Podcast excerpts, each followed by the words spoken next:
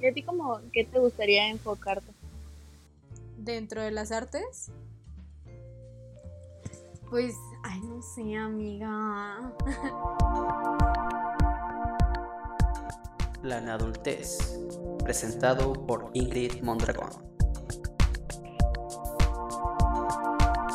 Este, pues fíjate que mi sueño de toda la vida siempre ha sido ser, eh, trabajar en un museo, pero después de mi experiencia haciendo mi servicio social en un museo, eh, pues no fue tan agradable y me di cuenta que muchas de las personas que trabajan dentro de los museos que son de gobierno ni siquiera tienen idea de la cultura, o sea, ni siquiera saben cosas de arte. Entonces me sentí muy defraudada y muy triste, como que dije, bro, esto solamente es como por estar dando plazas a gente que ya tienen como su plaza preestablecida de la Secretaría de Cultura. Y, y así, quiero hacer un video para mi canal de YouTube como hablando de mi experiencia y de, de cómo me trató tan culero este artista que no voy a mencionar su nombre. este, pero este artista tan famoso, este, que, o sea, es, yo creo que nacionalmente es, al menos dentro del estado de Michoacán, puedo asegurar que es el artista más famoso del estado de Michoacán. Y nacionalmente siento que es uno de los más famosos. Y tiene esculturas así súper chingonas y así, ¿no? Pero pues el momento de estar ya con él y que me haya insultado y que nos haya dicho que no seríamos para nada y que se haya puesto a llorar. sí, o sea, fue así como de bro. Y como que tengo muchas ganas de sacar un video hablando sobre eso. Pero también quiero como aclarar. Nunca quiero mencionar el nombre del museo. porque siento que me van a vetar, ¿sabes? Como que, como de tú nunca vas a volver a exponer aquí, o sea, nunca, no, no, no tienes prohibido estar aquí. También tu experiencia tanto laborando ahí como ya... Artista. La otra cara de la. Ajá, aunque bueno, como es una muestra de cortometrajes, igual no es como que me tocó a mí ir a poner mi cortometraje ni nada por el estilo, o sea, lo cual es muy diferente si me hubiera tocado como ir a poner una instalación artística o, montar esculturas o cosas así. Eh, pero sí, siento que va a ser un trato ciertamente diferente, como de, ah, eres seleccionada de los cortometrajes, bienvenida, pásale.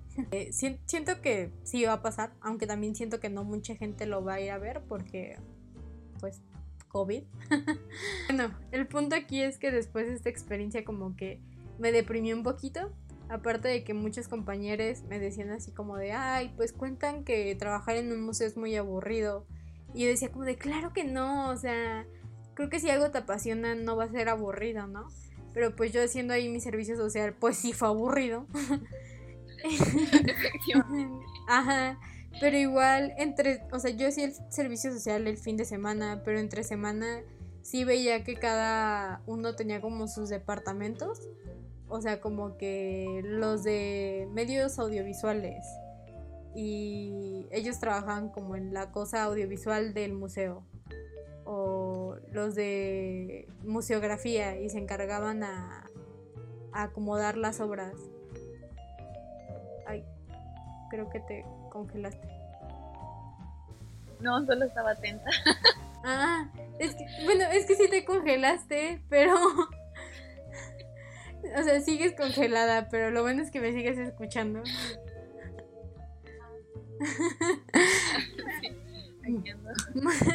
como que veía que había otros departamentos entre semana, pero en fin de semana no, entonces como que dije, mmm, y ya como que, pues estando en la carrera, ya en el último semestre dije, bro, pues, la neta me gustaría ser curadora de algún museo o museógrafa, como poder acomodar las instalaciones, las exposiciones y darle como, para mí, o sea, todo mi semestre de curaduría del arte, siento que pude sacar que un curador es como un DJ de obras de arte.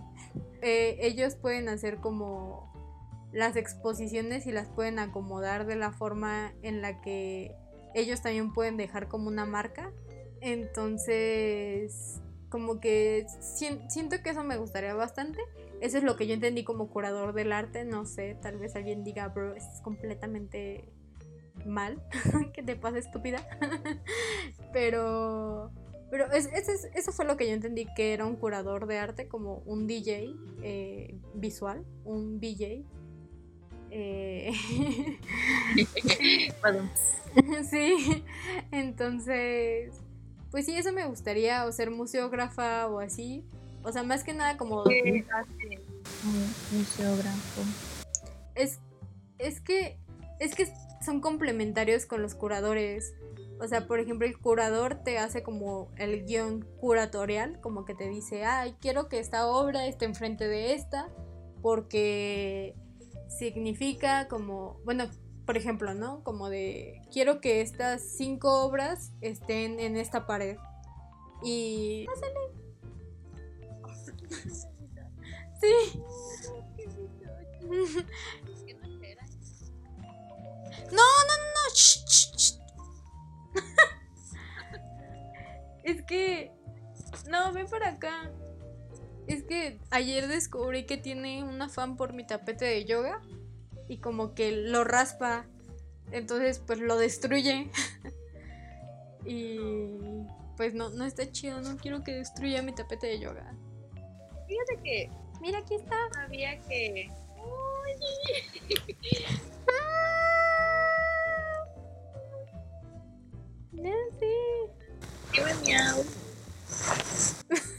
y se va.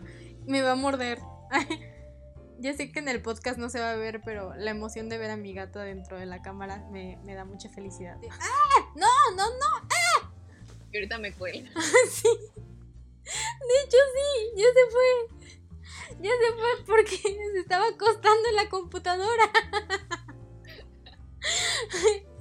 que le caí.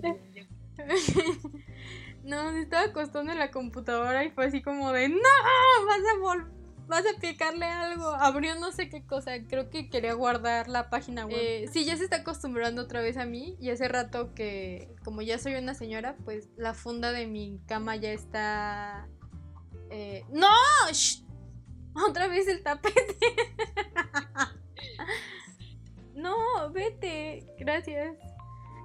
Ya, me imagino la gente que esté escuchando esto como de, bro, ¿cómo, maltrata a su gata?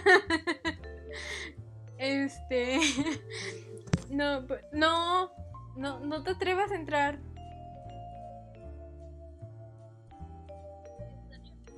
Está en la puerta como, como a punto de entrar, como, como con una patita adentro, como, ¿entro, no entro?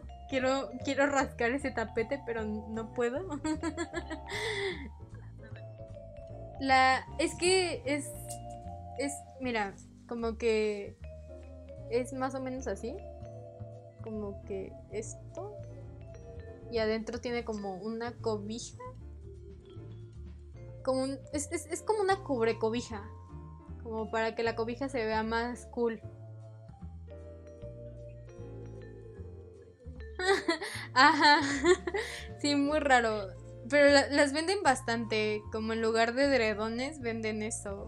Como para que no se note tu pobreza. Pero me gustó mucho y aparte me costó bien barata. Una vez que fui a la Ciudad de México, fui a HM Home, que nada más existe en la Ciudad de México.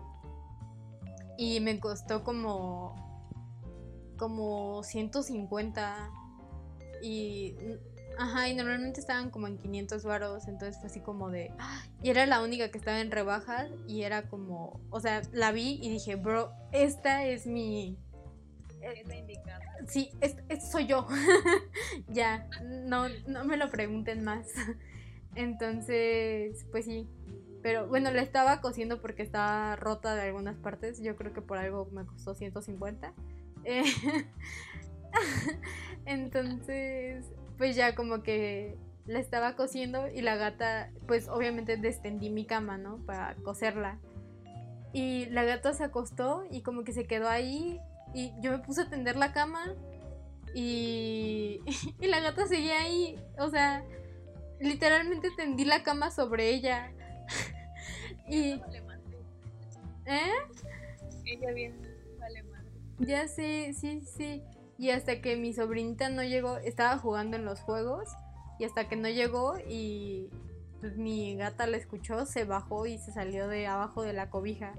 Pero fue así como de, bro, o sea, no mames. O sea, estuvo, neta estuvo como cinco minutos abajo de la cobija ahí sin moverse. Absolutamente para nada. Y así, por más ruido que la hacía y por más que como que la quitaba, no, no, no reaccionaba. Ya sé. Luego como que es medio pasivo-agresiva, como que te acaricia, pero de repente te muerde. Como súper random, como de... "Ah, te odio, pero te amo. Saludos. Sí, pero bueno, regresando a lo del arte. Después de... No sabía que las exposiciones como cambiaban en el orden e, de las obras. y así. Ujú. Sí, yo tenía entendido que era como A la teoría. Ah, No, no, no, más bien como siempre la misma, el mismo orden de las piezas o de las obras. en sí. Pues fíjate que si hay artistas que te dicen como de, como que ya te mandan su plano curatorial. O sea, ya, ya te dicen, y más cuando son instalaciones, eh, como que pues sí te dicen de tal cosa tiene que estar en el suelo, tal cosa tiene que estar colgado por cierto alambre y así, ¿no? Eh, que ahí donde trabajan más pues son pues a veces los museógrafos o en general la gente como de construcción que los museógrafos también pues aprendes a pues como poner eh, tornillos y cosas así, ¿sabes? como, ajá, como aprendes a todo eso, pero también aprendes como a, a que, por ejemplo, las, las obras, dejando los museos de arte, también, también los museógrafos como que son los que cuidan algunas cosas, como por ejemplo creo que los huesos de si vas como a un museo de biología, creo que ellos son como los encargados, o no me acuerdo si son los curadores, porque el curador en sí significa, de hecho hay países donde les dicen como directores o rectores del museo, eh, o vigilantes del museo, porque se supone que siempre tienen que estar al tanto de, de lo que está pasando ahí pero los museógrafos son como los que se dedican a llevar a cabo la experiencia de, o sea, lo que tenía en la mente el curador, eso es lo que hacen los museógrafos. Ya son pues más prácticos, ¿no? Ah, ajá, pero es que también tiene su teoría, pero, o sea, yo siento que es una mezcla y que lo mejor sería que un curador también fuera el museógrafo, ¿sabes? O sea, para mí eso es como lo más indicado. Pero bueno, eh, fuera de ahí, yo creo que si no es eso, me gustaría ser maestra de historia del arte. O sea, creo que, creo que, no sé, como que yo tuve muy buenos maestros de historia del arte. Entonces, como que uno de ellos era un historiador, o sea, no era historiador del arte, pero, o sea, como que se sabía todo y te daba las clases súper emocionado y te inspiraba como todo lo bonito y así, te daba el contexto de todo y así como de, ay, muy buen maestro. ajá. Y, Pocos que hay que en verdad te hacen interesarte, Ajá, y aparte, pues sí, como la forma en la que hablaba y nos narraba las cosas. Y luego me acuerdo que un día dijo como de, ay, yo tengo una pésima memoria y fue como de, bro, o sea, no mames. Pero lo que no me gustaba de él era que sus exámenes literalmente era que te ponía 30 obras de arte y tú tenías que identificar de qué autores. Imagínate, y aparte durante todo el semestre nos mostraba como 500 obras. Entonces tenías que estar estudiando como las 500 obras de arte para poder memorizártelas. Y, y no sé, o sea, como que era muy difícil, o sea, como que de todos modos había artistas que, o sea, hay, hay movimientos artísticos como el barroco que, que son como todos los artistas son muy parecidos. Es muy raro como que sea un artista con su propia voz eh, en ese entonces. Entonces como que no, no. Y aparte nos daba historia del arte uno, ¿sabes? Como que, ajá, como barroco, eh, gótico y esas cosas. Y después también nos dio Historia del Arte 2, que ya era como Renacimiento. Y el Renacimiento era todo un pedote, porque eran. O sea, si en el otro semestre eran 500 artistas, en ese semestre eran como 800, ¿sabes? y. Ajá, y aparte era como que ya. Antes era como solamente en París. Eh, bueno, en Francia y en Italia, donde se daba el arte, como que ahí te podías guiar, ¿no? Como de, ok, solamente en esos dos países. Pero ya después con el, con el renacimiento, hay renacimiento alemán, renacimiento rococó, ah, no, perdón, renacimiento flamenco, renacimiento italiano, renacimiento francés. O sea, hay renacimiento de todos, de todas partes, entonces ya te confundías un montón y como que sí llegabas a identificar como de, ah, pues tales parte de renacimiento flamenco porque son muy... Mm, las pinceladas son muy exactas, ¿no? Eh, y así. Y luego como de, ah, pues este es renacimiento italiano porque las proporciones son muy exactas. Y demás cosas. Pero era eso lo que identificabas y no tanto los autores, o sea, los, los pintores. o sea, no, no sé. Y de hecho me acuerdo mucho de, de una materia, no. Ajá, el último semestre que él nos dio, que fue como en cuarto, en cuarto semestre, este, un examen.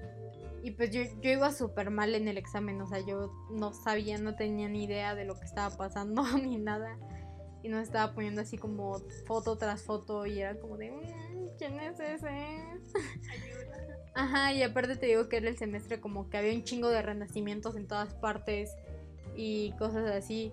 Entonces, no, no sé, y aparte también de la arquitectura y como que, ay, ¿qué es esta parte de este edificio? Y así, y era como de, ya no me acuerdo.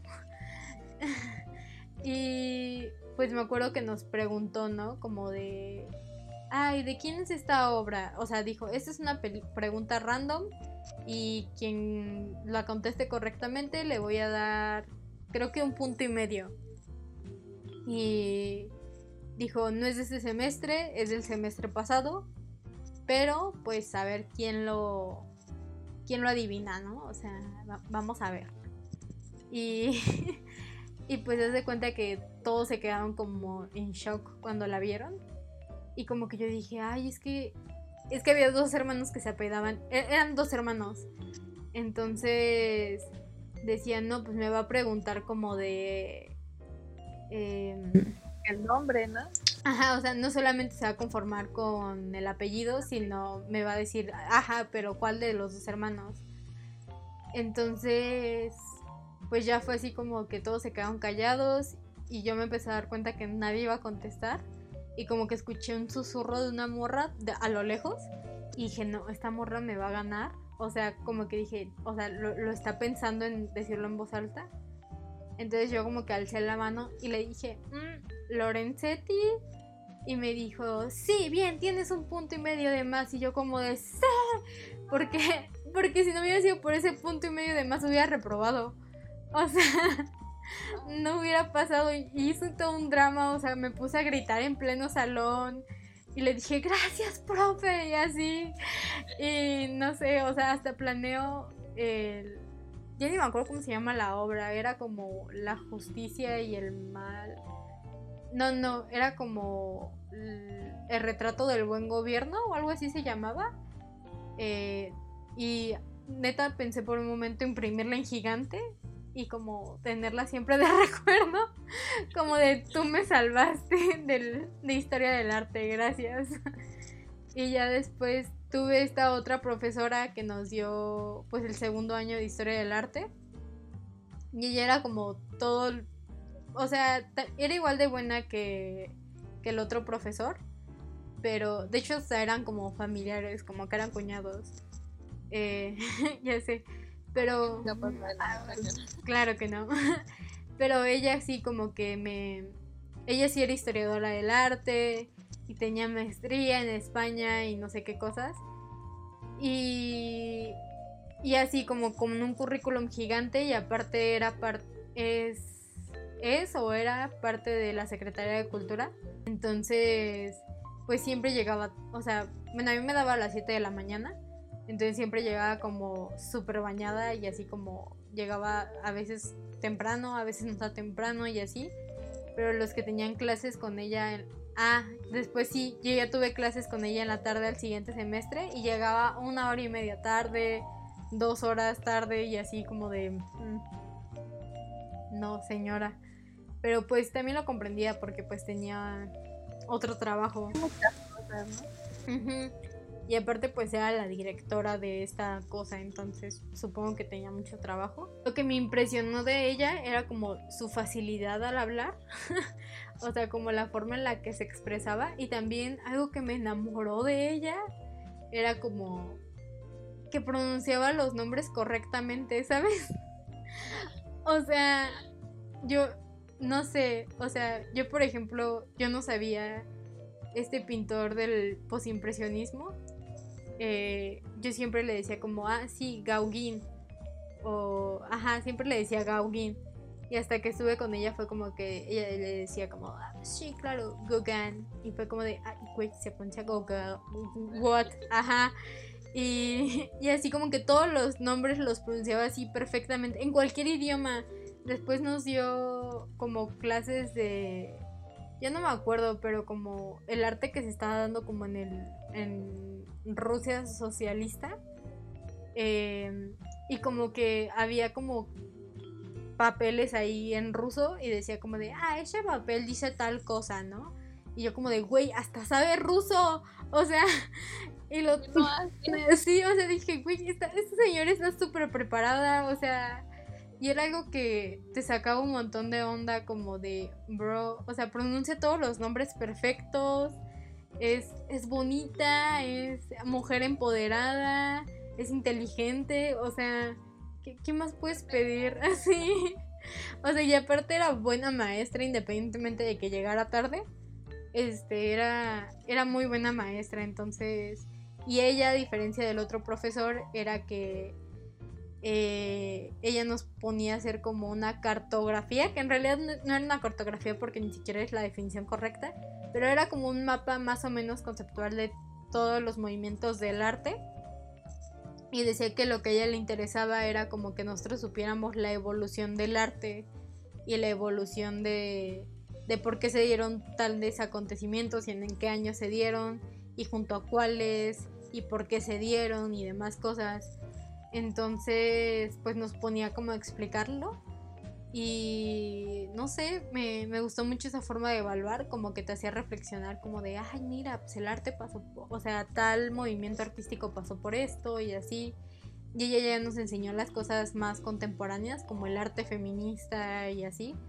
Entonces, estuvo muy chido el minimalismo, aunque también teníamos otra materia que también nos daba como lo mismo.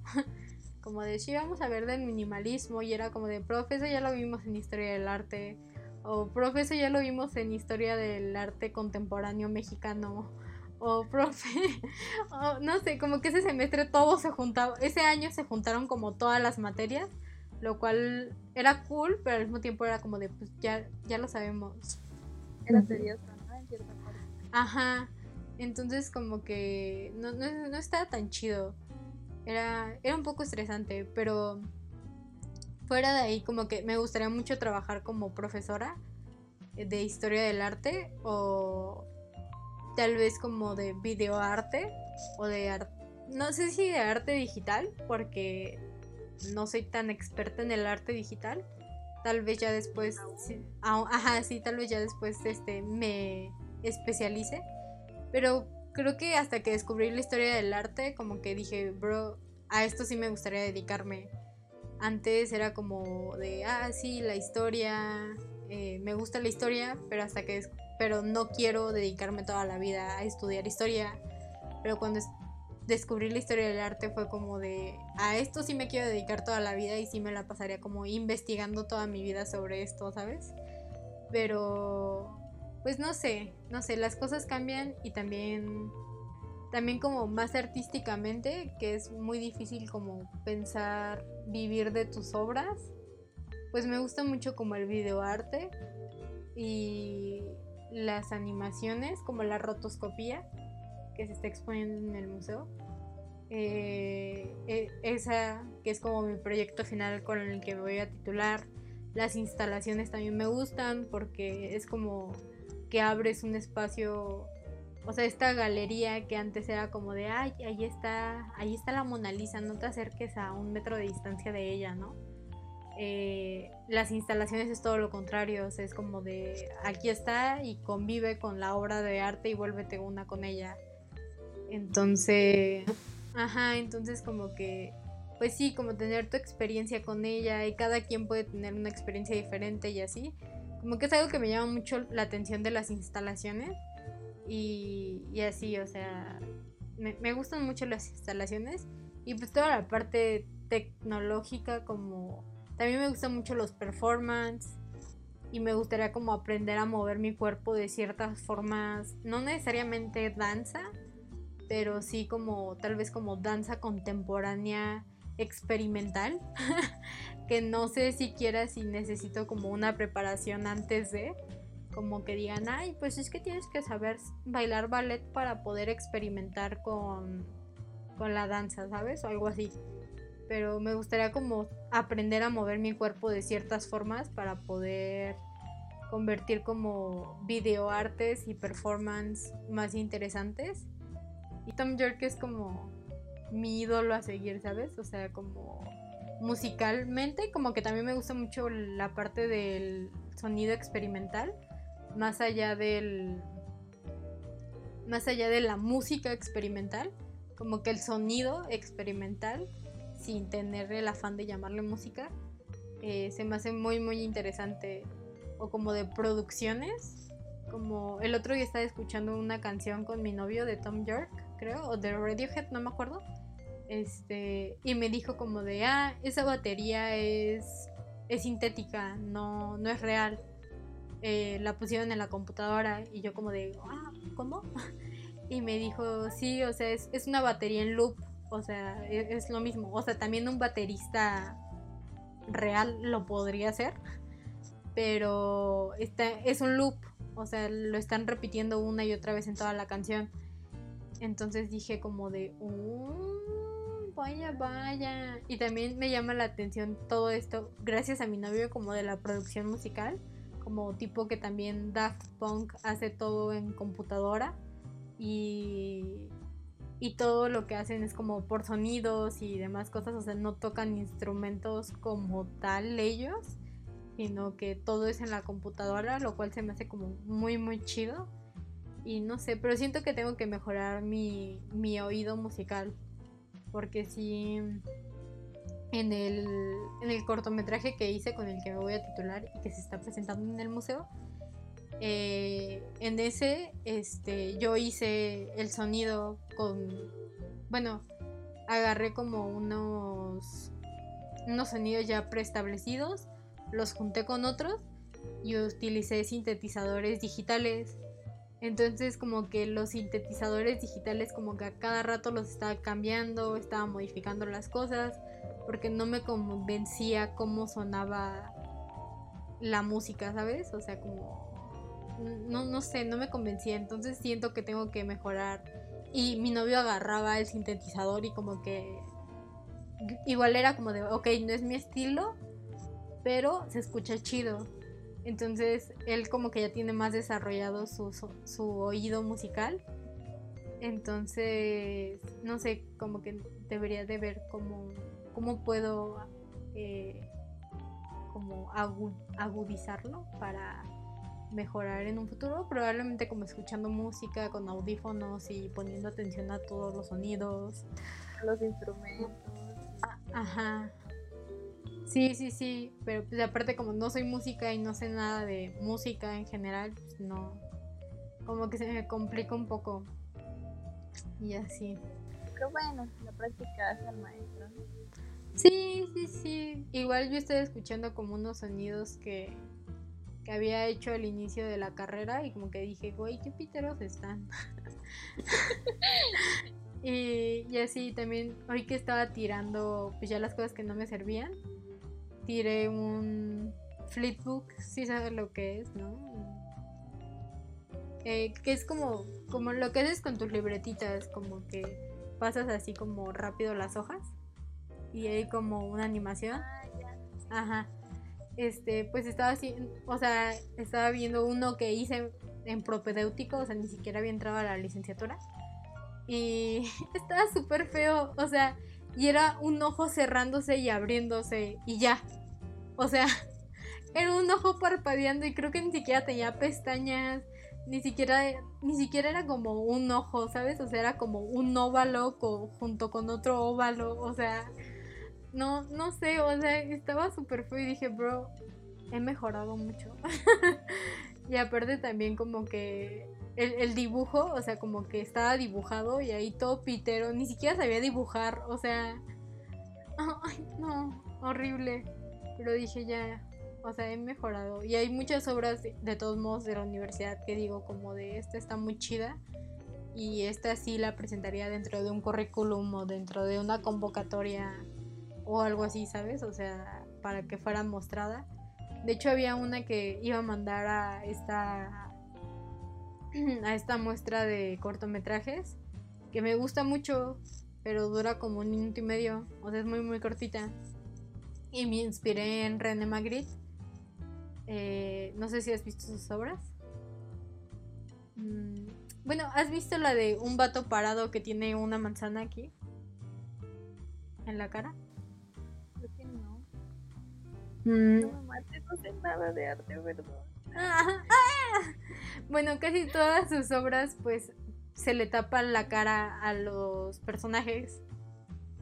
Entonces hay una que se llama The Lovers, como los amantes. Ah, sí. Ajá. Pusiste, de hecho, un, un cortometraje, ¿sí? O una presentación. Ajá. Sí, sí, sí, ajá, como que animé su obra. Ajá, pues justamente esa, como que me inspiré en esas obras de que son creo que dos o tres obras de The Lovers. Este, y hablé como de la pérdida de identidad de una mujer gracias a la pornografía. eh, y como su pérdida. Ah, ¿Sí? ¿Alguna vez lo enseñé? ¿Sí? No, es que como tenía imagen de... Ay, creo que sí. Ah, sí. Sí, claro que sí. La enseñé en una noche bohemia. Sí, y yo gané, porque fui la única que hice el cortometraje. Estaba muy perro. Pero fui la única. O sea, fue como de Ingrid ganó y fue como de, bro, fui la única que hice cortometraje. O sea, Pasó también una vez. Reclamación, creo que fue. Ajá, Ahí mismo en una noche bohemia. ajá. Sí, me sentí un poquito miserable, como de, bueno, pero de todos modos dije, ah, está chida, o sea. Sí, está mm. Sí, pero creo que la que yo enseñé era la de las pinturas animadas, ¿no? No, no, sí, sí. Era la de las pinturas animadas porque me acuerdo que alguien me dijo como de, ay, sí, como que a ritmo de la música, del sonido, eh, se iba aumentando como la palpitación del personaje. Sí, sí, sí. Pero fueron las dos, entonces, porque sí me acuerdo de la otra que dijiste, puede haber. Ah, ah, ya, ya. Probablemente enseñé las dos, yo toda aborazada, ¿no? o tal vez fueron años diferentes. Quizás. Ajá, porque creo que sí la hice con años de diferencia. Sí, sí, la hice con un año de diferencia cada una. Entonces, probablemente, pues yo ahí siempre queriendo acaparar. De hecho, hasta que yo llegué, fue cuando se hicieron hicieron la sección de cortometrajes. Antes de mí nunca, nunca, antes no mía. Y yo soy la única que presento cortometrajes siempre. así, aunque en realidad es videoarte, pero no le digas a nadie. que también entra como cortometraje, pero bueno. Eh, nada más es una forma más pomposa de decirle al cortometraje. Pero. Las palabras que utilizo. pomposa, de señora. Pero pues sí, como que. No, no sé. Eh, ese, ese estaba a punto de enviarlo a la muestra este, del museo, pero como que dije, oh, es que sale pornografía. O sea, y, y son escenas, o sea, son cortas, pero dije, no, no creo que me acepten por el hecho de que tiene pornografía y que es un museo eh, para todo público, ¿sabes? Y pues sí, pero es, pero es un cortometraje que me gusta mucho, igual que la animación de, de Lovers que hice de Magritte, pese a que nada más estaba animando sus obras, pero creo que me gustó más como por el sonido que tuvo y, y como... Ajá, o sea, como el darle la vida a la obra de cierta forma y aparte de que cambié, no dejé como los colores vivos de, de las obras de Magritte, sino como que los saturé también de rojo. Entonces, y le puse como grano, o sea, distorsioné hasta cierto punto la obra, lo cual siento que también lo convierte como en mi obra, como darle vida de Ajá, mi toque, o sea, no solamente como de, ay, eh, pues agarraste una obra de René Magritte y le diste movimiento, ok, o sea, no, sino ese toquecito y ese sonido como que también me gustó mucho, eh, esos sonidos como estáticos y que te causaban un montón de tensión. Y aparte estos personajes como volteándote a ver, pero no, no sabías que te estaban volteando a ver porque tenían la cara tapada, pero tú sentías que te estaban viendo. Entonces, Ay, no sé. De hecho, tengo programado un video para subir en YouTube. O sea, tengo que hacer la investigación sobre la vida de René Magritte. Que ya me la sé más o menos. Pero es que hay tanto de René Magritte que tengo que decir. O sea, como que eh, por sí solo él es. Me gusta mucho, es mi inspiración. Tal vez no pictórica, pero sí como esa tensión que provoca. Me, me gusta, pese a que es bidimensional su obra y que es surrealista, o sea, que no es parte de la realidad, para mí es muy, muy real. Y más sabiendo como su historia, que spoiler, su mamá se murió ahogada. Y cuando la encontró, eh, cuando la encontraron, la encontraron con una manta tapándole la cara. Entonces, por eso casi todas sus obras están tapándose la cara. Entonces, e, eso me gustó mucho. O sea, cuando leí eso fue como de, bro.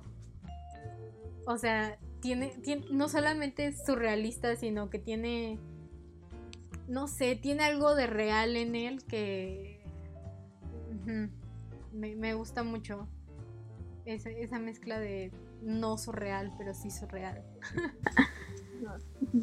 sí, soy muy fan de él en general. Pero... Ay. Sí. A ver, ¿cuánto puedo investigar? ¿Sabes de qué también sería buena idea para. Bueno, que hicieras un video?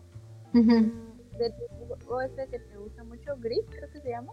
Ah, ya. Sí, pero. Es que el problema es que siento que no tengo como el lenguaje suficiente. Porque, o sea, sí puedo decir, es como de, ah, la técnica de acuarela, y la animación y la edición del personaje, las ambientaciones y demás cosas. Pero como para hacer un review de un videojuego, como que te dicen, sí, los comandos, el perfil, no sé qué, la forma de juego. y es como de, bro, y como el manejo del personaje, este, la facilidad en la que se mueve, se siente muy ligero. Y es como de, ok, que eso al inicio como que yo decía, ¿de, qué chingados están hablando?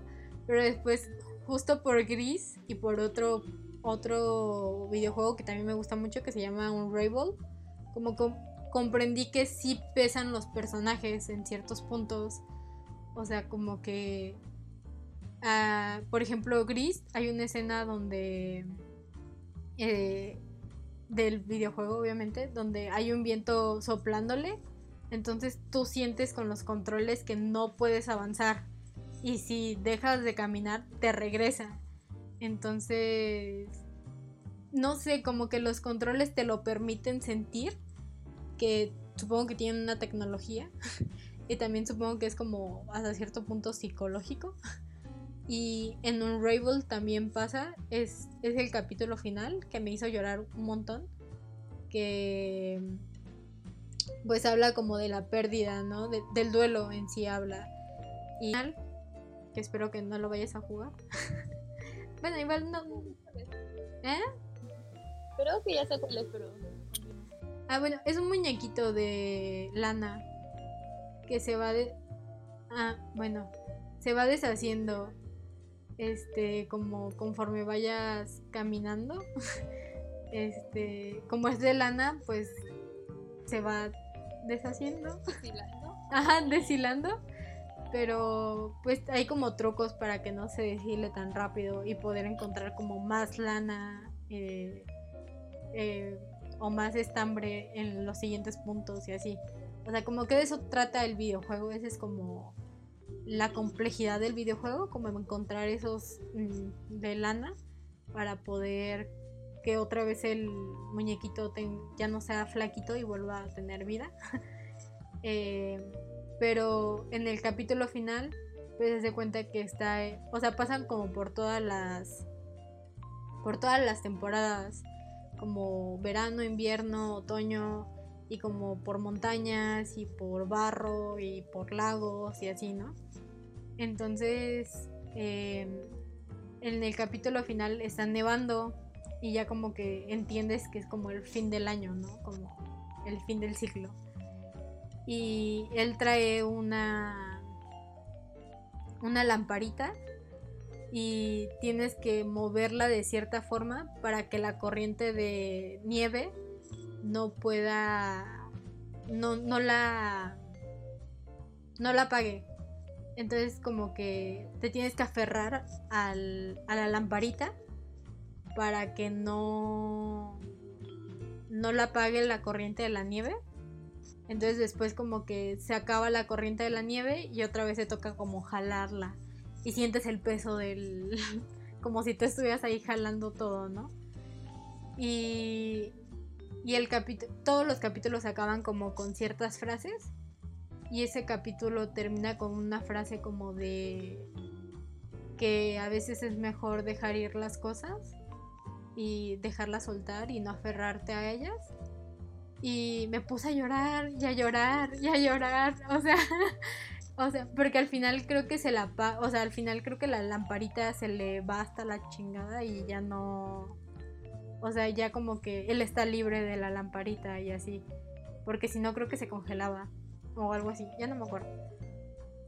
Entonces, no sé, está muy bonito y me puse a llorar y así como que no sé, mi novio solamente me abrazó y fue como de sí, sí, pobrecita. Pero, pero como que no sé, como que a veces te llegan ciertas frases en los momentos correctos. Y siento que esa fue una de ellas, como de ella deja, o sea, no, no había nada que me estuviera como aferrando, pero todos modos dije, bro, esta frase queda como para toda la vida, ¿sabes? Como deja de aferrarte a cosas y y pues ya, sé feliz. ah, es que te iba a decir que la verdad pues yo no sé como nada de videojuegos, nunca he sido como fan, pero de este tipo de videojuegos como que sí me llaman la atención porque ya tienen un trasfondo muy bonito. Y no sé, por eso quería escuchar bien todo este rollo dentro de video y ver si hay más videojuegos así. Yo creo que sí, pero la verdad es que por mi mente nunca, nunca me hubiera imaginado algún videojuego así tan profundo. Sí, de hecho hice mi ensayo final de crítica del arte. este, mis, mis materias súper pretenciosas como de curaduría del arte, crítica del arte. y realmente no aprendíamos nada. Pero mi ensayo final de crítica de arte fue de el arte en los videojuegos. Porque justamente, de hecho el profesor fue el que me dio la idea. Ah, vimos casualmente eh, un video de un crítico de arte más contemporáneo que hablaba como de series como de Breaking Bad, ¿sabes? O sea, ya cosas que ubicas o de la naranja mecánica o de videojuegos o así. Entonces ya no se quedaba en el típico, ah, esta obra de Miguel Ángel o la obra de Duchamp o algo así, que sigue siendo algo eh, moderno, pero igual no es como algo que te identificas al 100% como ahora con esta era de la globalización. Entonces, pues él hablaba de esos temas como de los videojuegos y así, y como el ver el arte. Ya ni siquiera me acuerdo bien como de lo que decía, pero fue un discurso que me gustó mucho y, como que lo empecé a seguir en su canal de YouTube, porque tiene un canal de YouTube. pues ya como que viendo esto y hablando como de los videojuegos, yo le dije al profesor como de, hey, pues es que me hizo pensar como de videojuegos que estoy jugando actualmente gracias a mi novio, que él es como gamer y son como videojuegos indies que tienen como profundizaciones, profundización en, el, en la trama y no solamente es como Halo o Fortnite o o esas cosas, ¿sabes? De armas y cosas así. Le dije, sino más, más, más íntimos. Y me dijo, ay, pues ensayo final podría ser de eso. Y yo así como de, ¡Ah! claro que sí, o sea, claro que sí. Y en la reseña de la obra hice la reseña de Gris, eh, del videojuego. Entonces igual me podría basar un poquito de lo que puse ahí porque le pedí ayuda a mi novio como de oye, pues, ¿qué le pongo? O sea, ya hablé como de la parte artística y de la parte sonora, pero ¿qué le pongo como de los mandos están correctamente puestos o, qué pongo? Entonces, pues ya me dijo como, me, dio algunas instrucciones como de qué poner, como lenguaje más videojueguesco. Y... Ajá, de videojuego.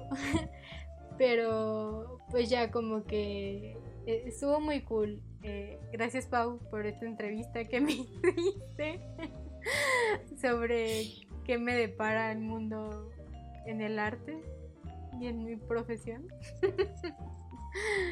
No, pues muchas gracias a ti por invitarme otra vez y resolver todas mis dudas porque no sé, creo que eres una de las personas de las cuales he aprendido más cositas. Y pues, el día de hoy me fue la excepción. Ay, gracias, Pau. Yo me acuerdo de ti todavía a los 13 años. Vas a decir a los 15, ¿no? me acuerdo de ti en pañales. Ay, ya sé. Sí, también como que cada que te veo siento como como que he pasado una gran evolución ante tus ojos. como que ya, ya no soy la misma Ingrid que conociste a los 13, 14 años. Sí, no. Creo. Definitivamente tampoco soy la misma Paola, ¿verdad? No, pues no, ya creciste 5 años, Pau. Nada más. Nada más. Wow, 5 años. Wow. Sí. Es la edad de tu hermana, por Dios, Dios santo. Bueno, tiene cuatro, es aún más. hermana. Dios. Qué preocupación. In shock. ya sé.